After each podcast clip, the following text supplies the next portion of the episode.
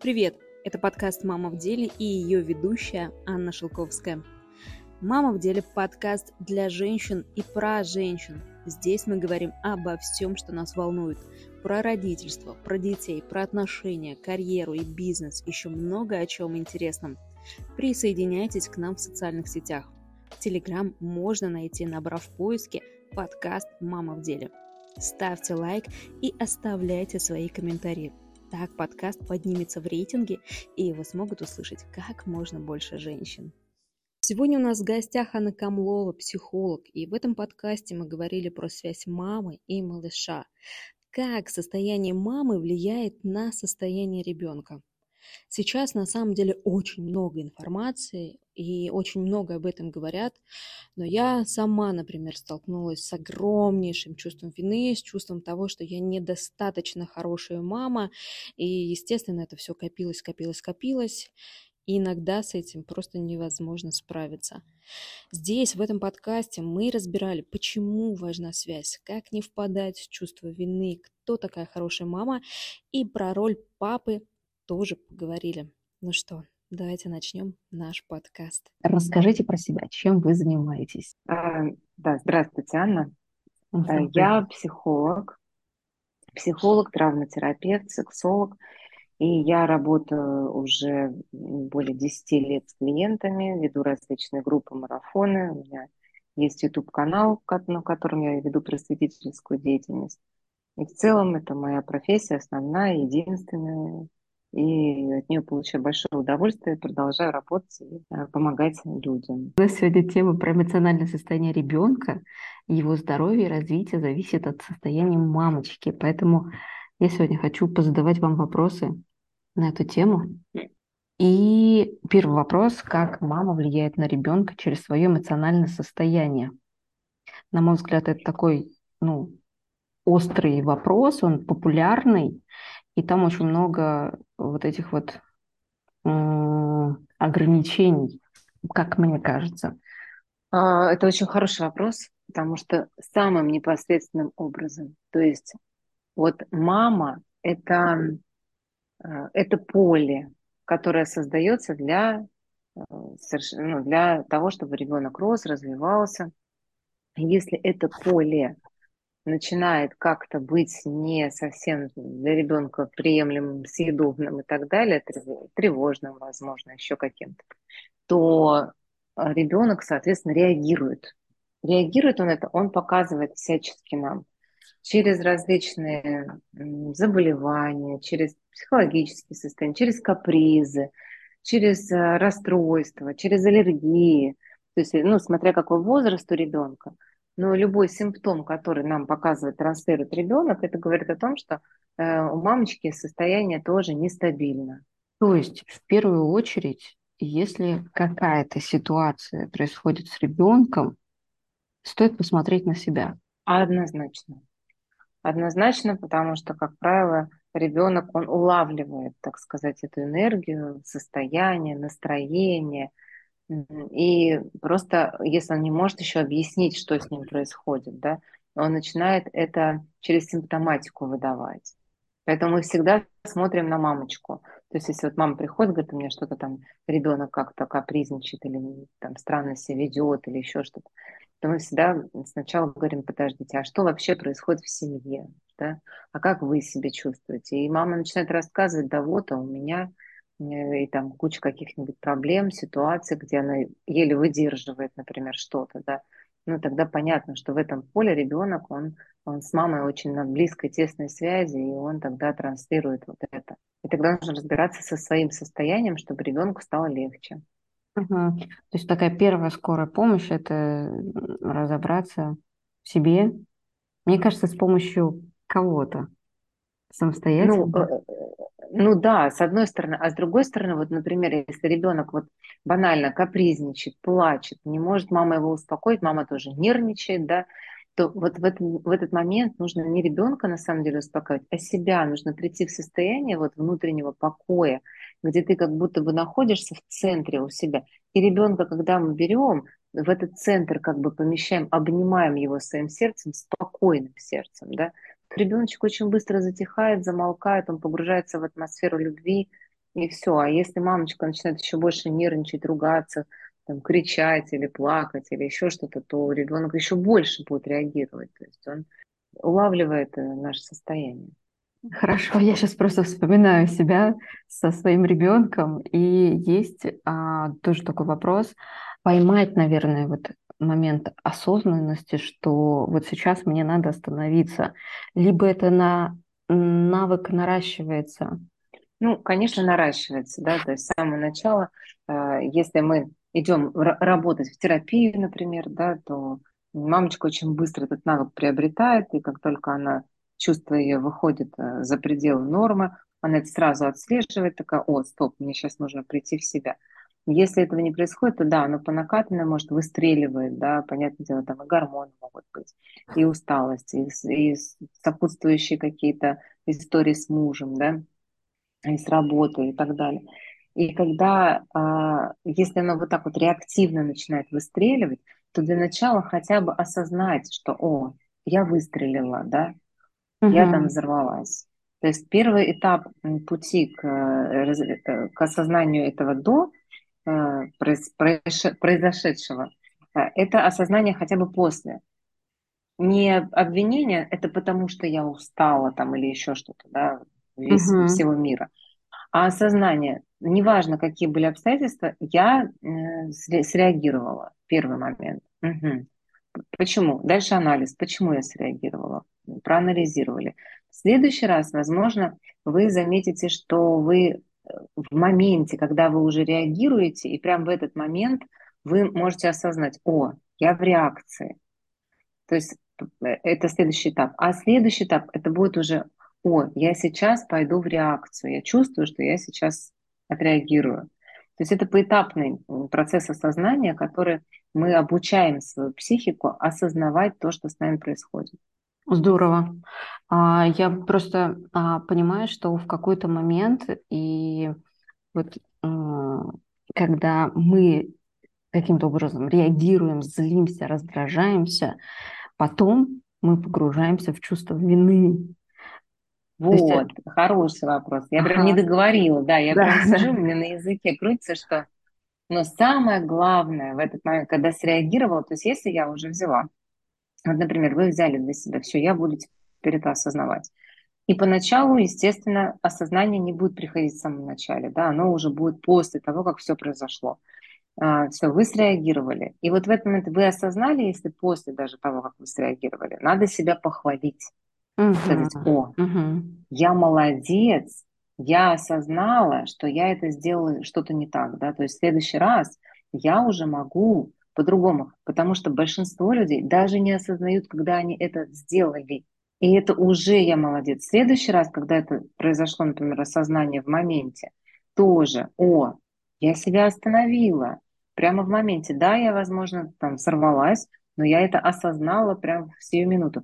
А бывают еще такие моменты, что человек осознает, что он сейчас в реакции, но ничего с ней сделать пока не может. Такое тоже бывает. Хотя бы осознает и тоже себя похвалить. Я молодец, я уже это замечаю в, в моменте. Ну и постепенно, когда мы себя хвалим, постепенно приходит э, ну, в такую стадию, где мы вообще уже реакцию предугадываем, да, и что-то делаем заранее. Дело в том, что бесполезно просто себя винить, вот здесь нужно понять, что да, я не смогла, я сейчас не сдержалась, но я работаю в том направлении, чтобы, э, например, быть вот в таком состоянии стабильном. Поддерживать себя нужно. Угу. То есть я поняла такой путь, то что осознаем, видим, хвалим себя, потом снова осознаем, видим уже на другом уровне и хвалим себя. То есть таким образом через похвалу, через увиденность. Ну, э, иногда может быть не то, чтобы хвалим, сложно себя mm. похвалить, когда ты там, например, по жопе давал своему ребенку.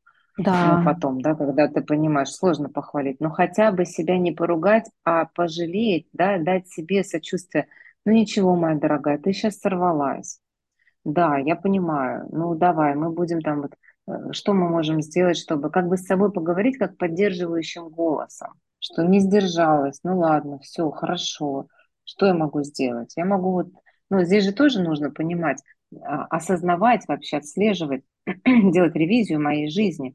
А что в моей жизни забирает мою энергию, выводит меня из равновесия, да, и так далее. То есть смотреть, э, какие вещи влияют на мои отношения с моим ребенком. Какой надо быть маме? Очень объемной, очень Ну такой да, поним- да, понимающей. мама. Да. Мама, это такое дело. Ну, просто вот даже недавний случай, у меня клиентка, она тоже не выдерживает, там ругается на детей, и она рассказывает э, параллельно, как бы не связывая эти вещи, она рассказывает, что она постоянно нервничает, потому что у нее соседи громко слушают музыку, и они даже в 11 часов ее не выключают, и она вот все пытается этот вопрос решить, они не реагируют, она и участковых вызывает, то есть для нее это прям триггер очень сильный, она нервничает. И когда дети в этот момент к ней подходят, она срывается на них. Хотя дело-то не в них вообще, да? То есть нужно Мгм. убрать триггер, который тебя раздражает, осознать, что это не взаимосвязано с твоими детьми, разделить это и по возможности вообще из своей жизни убирать все, что нас а, триггерит, по возможности. Мгм. Мне кажется, сейчас такая популяризация очень идет про то, каким надо быть родителем для того, чтобы не навредить своему ребенку. В этих каких-то рамках, а, когда срываешься, естественно, появляется чувство вины, а еще хочется быть вот этой вот хорошей мамой, которая соответствует вот этим вот как бы придуманным критериям. Вот у меня к вам вопрос, кто такая хорошая мама? Почему мы стремимся к этой роли? Дело в Как? том, что мы, мы просто реагируем на это таким образом. Мы понимаем, осознаем и уже чувствуем, знаем, что мы пострадали от какого-то воспитания да, своих родителей. И многие уже задаются вопросами, как там это изменить, как это исцелить. И, конечно же, мы не хотим навредить нашим детям. Помимо этого, много информации, которая рассказывает нам, как нужно, да, какой нужно быть мамой и так далее. И если мы не вписываемся в эти рамки, то мы испытываем чувство вины, потому что есть какой-то идеал какой-то мамы, вот это с картинки вечно улыбающейся, вечно в ресурсе, э, там, с 32 золо- этими белоснежными зубами, все дети чистенькие и так далее. Конечно же, в реальной жизни немножко все иначе, и мы все равно обусловлены нашими детскими травмами. И как бы мы ни старались сделать нашего ребенка нетравмированными, поверьте мне, дорогие мамочки, ребенок свое возьмет. Просто вы в тот момент устали, уснули, а он там вас потерял, подумал, что вы э, там что-то случилось с вами, испугался, все, травмировался. То есть это даже не всегда от нас зависит. У ребенка есть своя судьба, у ребенка есть свой путь и свои травмы, которые он должен прожить, пережить. Как бы мы ни старались его оградить, мы не сможем. И вот это нужно понять и осознать. Мы не сможем, потому что тот уровень сознания, который у нас есть сейчас, да, очень часто огромное количество людей, ну, во взрослом возрасте, точнее, те, кто приходит вот сейчас на терапию, рассказывают о том, что родители сейчас сожалеют, они говорят, да, вот, много ошибок совершили и так далее. Сознание меняется с возрастом, приоритеты меняются и так далее. Но не могли они тогда по-другому, даже если бы очень хотели. Так же и мы сейчас. Может, мы бы и хотели как-то иначе, но не позволяет наше сознание, воспитание, травмы быть иными. Поэтому как бы мы ни старались, это сделать невозможно. Ну, просто с этим нужно принять это и смириться. Он не здесь получит свое, так в школе, не в школе, так в садике или во дворе. Но он свое все равно возьмет. А чем больше мы стараемся для него как-то вот оградить его, как-то быть вот чересчур хороший, чересчур правильный, мы этим самым ему вредим на самом деле. Потому что мы начинаем их баловать, мы начинаем воспитывать их без, абсолютно без границ и так далее. И это другие, другие травмы будут у нынешних детей, когда они вырастут другого рода. Но все это эволюция, поэтому мы никуда не можем от нее деться. Я думаю, в этом вопросе просто надо расслабиться и как раз, наверное, научиться чувствовать свои вот эти эмоции и регу- регулировать их. Ну, вот вы спросили, как быть в итоге хорошей мамочкой, да, почему Да. я ответила, а как быть все-таки хорошей мамой? Хорошей мамой нужно быть, это быть внимательной мамой, быть в контакте с ребенком. То есть если я с ребенком, я с ребенком.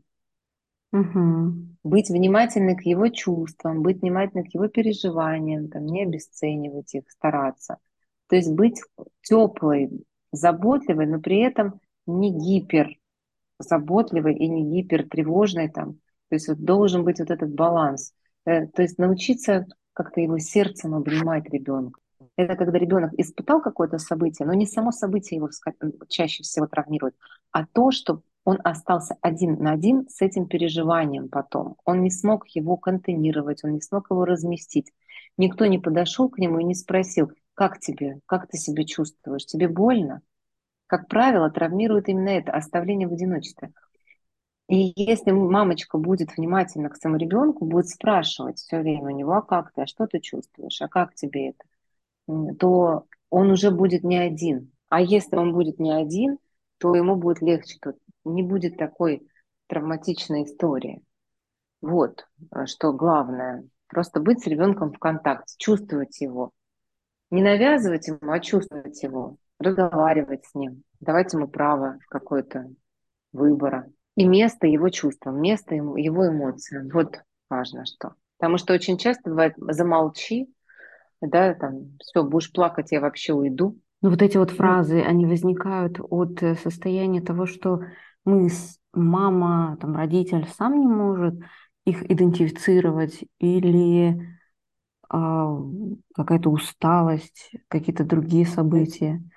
Нет, конечно, это происходит, потому что мама сама не умеет контейнировать чувства. Угу. Если мама не была в терапии, да, и у нее не было любящей, теплой, заботливой мамы, то, скорее всего, ее просто никто не научил. То есть нас учит этому либо мама, угу. либо, если мама этого не дала, то это уже мы проходим с терапевтом. И когда мы пройдем это с терапевтом, конечно, мы можем уже разделять с ребенком его переживания, его боли и так далее.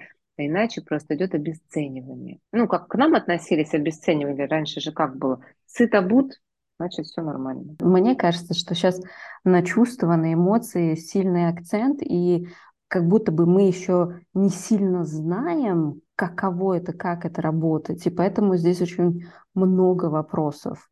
То есть мы знаем, как одеть, покормить, а как да. Да, почувствовать эмоции сложно. Да, поэтому, э, поэтому это и делается в терапии. Этому, это обучается. Угу. У меня вопрос про гаджеты. Все-таки влияют ли гаджеты на вот это вот на связь мамы с малышом, с ребенком, с родителем? Конечно. Конечно, влияет. Ведь э, гаджет это же очень удобно. Да. Мамочка да. взяла ему, поставила, все кушай, сиди. Вот он сидит и кушает, и, и увлекся, ушел туда, он маму не трогает не дергает. Все отлично, мама может своими делами заниматься. Это же, ну, мы сами даем своим детям альтернативный способ взаимодействия с миром вообще и, и контактом. Мы сами это своими руками делаем. А потом ребенок привыкает к этому, без гаджетов он уже не ест, например, да, или там не может уснуть, или еще что-нибудь. И все. И потом уже мы хотим его оттуда вытащить, а он, он уже получил этот опыт. А поверьте мне, в гаджетах так все устроено. Это просто, я не знаю, до такой степени там интересный мир, да. что альтернатива вот этого мира, нашего реального мира, она скудна по сравнению с тем миром, который предлагается э, в гаджетах. Она очень скудна. Если раньше у нас было один раз в день спокойной ночи малыши, и все. Вот все наши гаджеты были. И мы, так как больше альтернативы не было, мы находили огромное количество занятий в реальной жизни. Сейчас, конечно же, этого не происходит. Сейчас э, ну, совершенно другое поколение растет, мы не знаем, каким оно вырастет, какие, с какими проблемами столкнется, пока непонятно.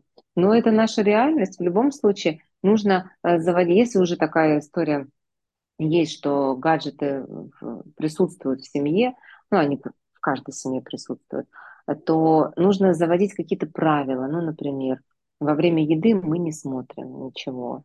Да, вот когда мы едим, мы там с семьей сидим, разговариваем, едим, общаемся. Либо какое-то время совместное провождение без гаджетов. Ну, то есть, чтобы была альтернатива. Есть у тебя и гаджеты, есть и реальное общение. Какие-то семейные традиции. угу. да, которые вот без, без гаджетов заводить. Вот, мне как раз, да, интересно было то, что м, понятно, что они влияют, и как вообще поддерживать. Еще и же еще, еще и неизвестно, какими они будут, они еще маленькие, как э, связь это будет выстраиваться. Мне понравилась идея по, ну, про, как... про традиции какие-то.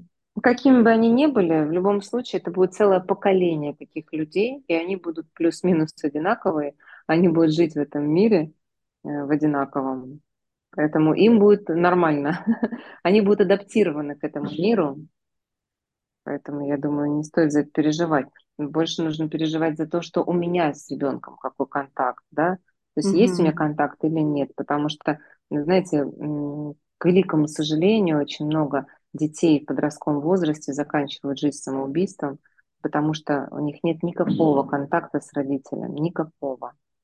Вот интересный вопрос. Мы, я, когда говорю, я все равно представляю там маленького ребенка, а контакт с подростком – это же совсем другой контакт. Но контакт с подростком выстраивается с детства, с самого. То есть он теряется, он, если в подростковом возрасте нет контакта, это говорит о том, что он был утерян намного-намного раньше. Это не вдруг.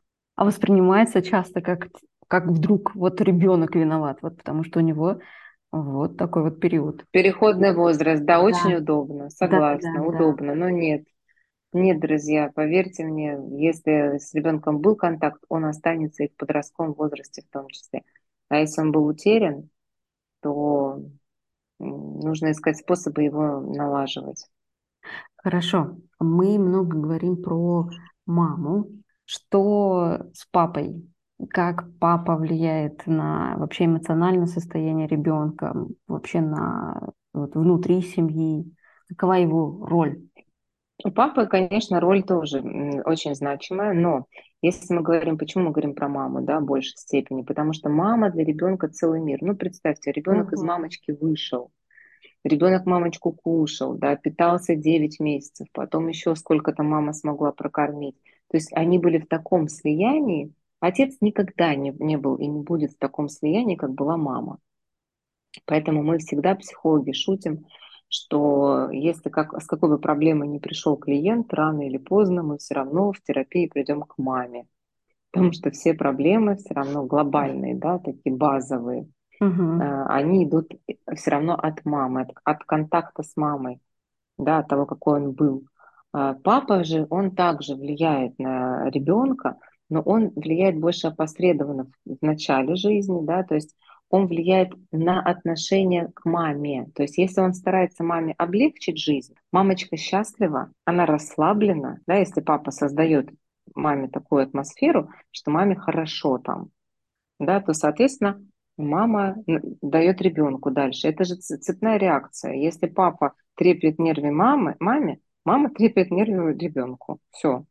Потому что мама начинает нервничать, папа еще что-то чудит, да, там какие-то э, выдает. И мама создает нездоровое поле. А причина здесь будет их отношения с папой между собой. То есть папа транслирует, э, относясь таким образом к своей женщине, а, создает неосознанно поле нездоровое для воспитания детей. Они все взаимосвязаны. Это семейная система. Там не бывает, что только мама там в чем-то виновата. Если мама в напряжении, если мама не расслаблена, это говорит о том, что папа очень, не очень хорошо выполняет свои функции. Отца, мужа, там, защиты, заботы и так далее. Поэтому здесь его ответственность не меньше. Но после там где-то 5-7 лет уже папа больше играет роль, чем мама. То есть мама, она вот в самом начале, там до 3, до 4, до 5. Потом начинает уже папа больше влиять. То, как папа э, обращается с ребенком, в том числе, если у него контакт, будет потом зависеть ребенок, какие будут выстраивать социальные вообще связи в мире. Как uh-huh. он будет зарабатывать, как он будет относиться там, к дисциплине и так далее. Вот это все папа отвечает, да. Если про близкие, про близость в отношениях, про чувство безопасности, отвечает больше мама, да, и контакт с мамой, то папа, он больше вот про такие внешние вещи, которые мы потом, про нашу волю, про наше какое-то движение вперед и так далее. Это вот все про папу. Поэтому папа тоже очень большое влияние оказывает. Просто слияния там такого нет с ребенком, как с мамой. Когда мы говорим о том, что если вот приводит ребенка с каким-нибудь симптомом, и мы смотрим, э, что в семье, я вначале сказала, что мы смотрим, что с мамочкой, но по сути надо смотреть вообще, что происходит в семье, какие отношения между родителями, какую они создают атмосферу. Есть там атмосфера любви, есть там место ребенку вообще в этой атмосфере или нет, и, либо они ругаются постоянно, да, ссорятся и на грани развода. Но, естественно, у ребенка будет симптоматика, потому что он переживает это как разрыв по-живому у него, его разрывают на две части. Поэтому я всегда говорю, вот даже если пришли в точку развода, разводиться тоже нужно правильно, чтобы ребенок пострадал наименьшим образом. Мне кажется, это довольно сложно, потому что два таких... Это сложно. Да, да, да. Ну, поэтому и нужно, нужно вот обязательно, когда идет развод, обязательно на терапию семейную, чтобы человек помогал разводиться. Угу. Чтобы никто не... Чтобы все участники этого бракоразводного процесса... Я, на самом деле, ну, я против разводов, я их не... Я всегда до последнего стараюсь сохранить семью, но если уже до этой точки доходят клиенты, то обязательно нужна помощь сопровождения эмоционально сопровождение, потому что они начинают впадать в свои реакции, в свои какие-то боли, в свои травмы, обиды, претензии, забывают, что у них ребенок вообще в поле, увлекаются собой, своими э, переживаниями, а ребенок потом все это в терапию выносит, когда вырастает. Что тогда делать с ребенком, если не уходить в какие-то если в любом случае родители уходят в эмоциональное состояние, в переживание, а, ну, здесь, здесь э, очень индивидуально, надо смотреть в каждой семье всегда по-разному. Но здесь в любом случае родители должны оставаться в контакте с ребенком, да, и uh-huh. не вы, вымещать. То есть что делают очень часто родители, и это самая большая, грубейшая ошибка, они начинают настраивать ребенка против партнера. Uh-huh. Вот твой папочка, это все из-за него, иди ему это расскажи, и так далее, и так далее. Или либо наоборот, если это не твоя мама истеричка, для ребенка это просто как ножом в сердце, потому что он одинаково любит и того, и другого родителя. И когда ему начинают говорить, что нет, тот родитель плохой, он, у него происходит внутреннее расщепление, потому что как плохой, в смысле он же для меня хороший, а тут, оказывается, он плохой, а я маме свято верю, вот это грубейшая ошибка э, показывать свои чувства ребенку. Для ребенка вся картинка все равно должна быть. Мамочка с папочкой решили пожить отдельно, но они тебя любят. Мама хорошая, папа хороший. Так бывает, да. Ты будешь и там, и тут. Папа будет часто приходить. То есть для ребенка не должно ощутиться этого в эмоциональном плане. Да, ему будет сложно, но он может даже и не понять, если там совсем маленький. Ну, папа стал реже появляться. Но по сути осталось все так же. А когда мама, там папа на порог, мама швыряет в него что-то, истерики закатывает, кричит «не дам ребенка» и так далее, ребенок плачет. Ну это ужас, конечно. Поэтому нам всегда важно помнить про свою ответственность перед детьми. Угу. Что все наши эмоции, которые у нас есть, ребенок так или иначе будет впитывать, и это будет создавать его будущее. Поэтому, конечно же, если вас захватывают эмоции, идите на терапию, идите, пусть вам помогут, разберитесь с этим, освободитесь и уже, чтобы чистота была в контакте с ребенком. Маме тяжело, и мужчина должен выполнять все-таки функцию вот этой поддержки. Не то чтобы... Вот у женщин, знаете, есть такая история, они хотят что-то переложить. Давай, ты теперь посиди, ты теперь... Ну, то есть вот это 50 на 50. Это неправильно, нет. Мужчина другую функцию должен выполнять. Он выполняет функцию Эм, когда он эмоционально поддерживает женщину таким образом, что она, у нее получается расслабиться, когда он может прийти ее обнять, выслушать, ну, поговорить с ней, что-то для нее сделать, чтобы ей было приятно, что-то подарить, куда-то отправить отдохнуть. И так, то есть, да, когда мужчина о маме заботится, угу. она совершенно будет в другом состоянии, когда любящий, заботливый муж. Здорово, спасибо большое. Да, спасибо тоже за эфир, спасибо за приглашение. На этом наша беседа с Анной завершилась. Я надеюсь, что вам было полезно и даже хотя бы одна мысль и одна идея попала в ваше сердце, Это очень здорово. Значит, мы не зря записывали подкаст. Вы можете делиться своими впечатлениями, инсайтами в комментариях в Apple Podcast или в Яндекс подкастах. Во-первых, это даст нам понимание, что подкаст был полезен вам, а во-вторых, позволит подкасту подняться в рейтинге. А еще вы можете подписаться на нас в Яндекс подкастах и Apple подкастах и в телеграм-канале «Мама в деле». Нужно просто набрать в поиске подкаст «Мама в деле». Спасибо вам за ваше доверие и время. До новых встреч!